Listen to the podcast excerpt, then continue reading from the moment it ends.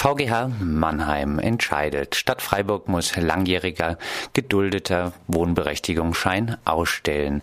Im Prozess um den Anspruch auf einen Wohnberechtigungsschein hat der Verwaltungsgerichtshof Mannheim nun einer langjährig geduldeten Frau auch in zweiter Instanz Recht gegeben. Die Frau lebt bisher in einem Freiburger Flüchtlingswohnheim. Sie hatte gegen die Stadt Freiburg geklagt, um einen Wohnberechtigungsschein zu erhalten und damit in die Wohnungssuche Datei für Sozialwohnungen zu gelangen. Schon das Freiburger Verwaltungsgericht hatte letztes Jahr entschieden, dass die Frau, die nun seit über neun Jahren mit Kettenduldung in Freiburg lebt, Anrecht auf einen Wohnberechtigungsschein hat. Die Stadt Freiburg hatte gegen dieses Urteil auf Weisung des Landeswirtschaftsministeriums Berufung eingelegt. Das am vergangenen Freitag bekannt gewordene Urteil dürfte künftig bundesweit als Präzedenzfall gelten. Die Urteilsbegründung wird in der nächsten Zeit erwartet. Wieder Sammelabschiebung am 29. Juli vom Baden Airpark. Am Montag, den 29. Juli, wird es erneut einen Sammelabschiebeflug aus Baden-Württemberg nach Serbien und Mazedonien geben. Insgesamt sollen etwa 90 Personen abgeschoben werden. Aus Baden-Württemberg sind es 22 Betroffene. Anders als die letzten Male wollte der Sprecher des Regierungspräsidiums Karlsruhe diesmal Abschiebungen aus Freiburg nicht ausschließen. Nach seiner Auskunft wüssten die Betroffenen Bescheid.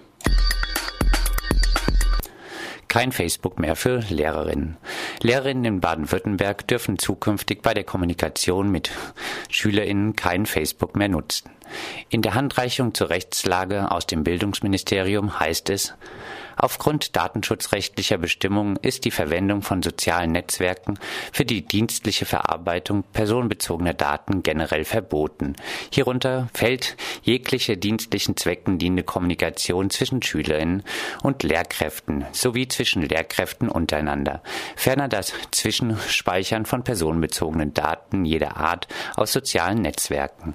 Im Rahmen des Unterrichts dürfen soziale Netzwerke jedoch dazu genutzt werden, um Funktionsweise Vorteile, Nachteile, Risiken und so weiter pädagogisch aufzuarbeiten.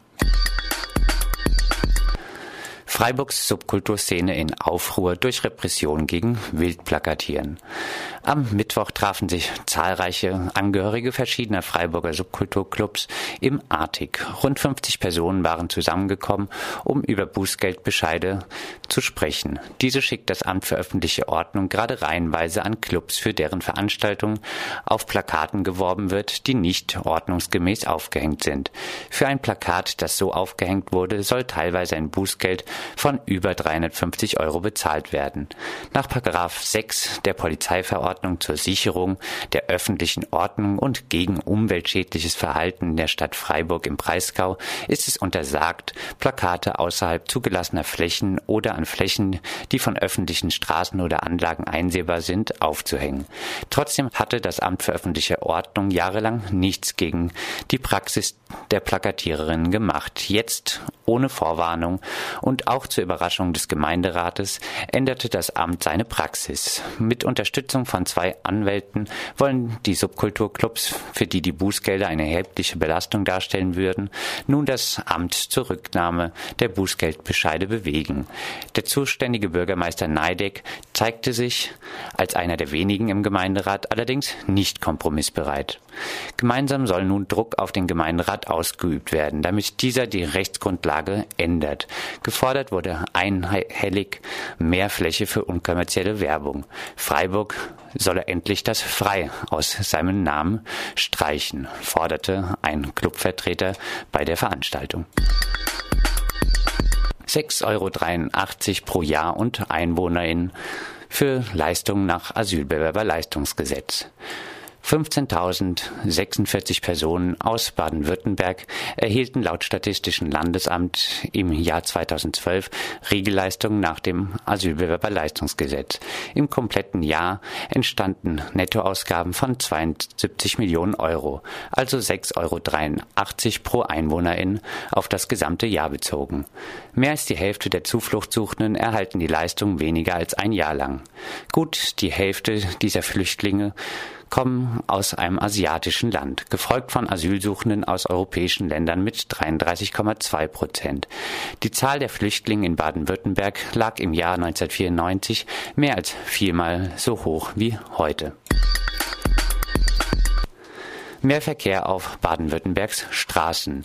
Bestimmt für die Entwicklung auf den Straßen im Land ist laut Statistischen Landesamt der Pkw-Verkehr, der mit fast 82,1 Milliarden Kilometer gut 87 Prozent der gesamten Jahresleistung im Jahr 2011 ausmachte. Das waren nahezu 2,4 Milliarden Kilometer oder 2,6 Prozent mehr als im Jahr 2010. Ein vergleichbar kräftiger Zuwachs war in Baden-Württemberg zuletzt für das Jahr 19 1992 ermittelt worden. Stärker noch als der Pkw-Verkehr hat im Jahr 2011 der Güterverkehr zugenommen. Die Steigerungsrate bei den schweren Nutzfahrzeugen lag bei 3,7 Prozent. Flüchtlinge nicht mehr als Kofferträger. Von 6 Uhr 15 in der Frühe bis 18 Uhr in zwei Schichten jeweils zu zweit. Für je 1,05 Euro pro Stunde arbeiteten Flüchtlinge in Schwäbisch Gemünd am Bahnhof als Kofferträger. Sie sollten den Reisenden den Gang über eine provisorische Brücke am im Umbau befindlichen Bahnhof vereinfachen. Nach drei Tagen allerdings stoppte die Bahn das Projekt. Sie sei nicht über die niedrigen Löhne informiert gewesen.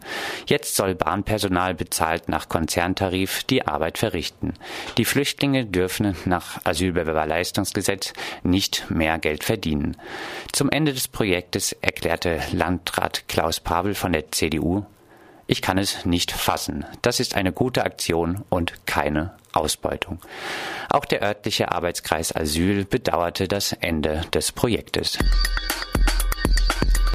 höherer Frauenanteil in der radikalen Rechten in Baden-Württemberg. Der Frauenanteil in der radikalen Rechten in Baden-Württemberg steigt laut einer Antwort des baden-württembergischen Innenministeriums auf eine Anfrage verschiedener CDU-Abgeordneter seit 1998 kontinuierlich an. SPD-Innenminister Gall, der sich auf das Landesamt für Verfassungsschutz beruft, erklärte, dass der Frauenanteil 1998 bei 16,2 Prozent gelegen habe. 2010 hingegen habe er dann 18,7 Prozent betragen. In der rechtsextremistischen Skinhead- und Musikszene sei der Frauenanteil mit 23,2 Prozent am höchsten. Frauen in Führungs- oder hervorgehobenen Funktionen seien nach wie vor die Ausnahme. Aus der aktuellen Antwort des Innenministeriums geht auch hervor, dass der Verfassungsschutz 1998 noch von einem, Zitat, rechtsextremistischen Gesamtpersonenpotenzial von 5430 in Baden-Württemberg ausging.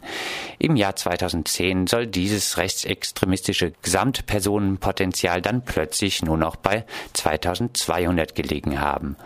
Ob sich die radikale Rechte in Baden-Württemberg seit 1998 wirklich mehr als halbiert hat? Oder doch das Landesamt für Verfassungsschutz seinen Blickwinkel geändert hat, geht aus der Antwort von Innenminister Gall nicht hervor. Auf jeden Fall, so hebt das Innenministerium hervor, befänden sich aktuell im Aussteigerprogramm Big Rex 16 männliche und drei weibliche Personen. Das waren sie, die Fokus Südwest Nachrichten von Freitag, den 26. Juli.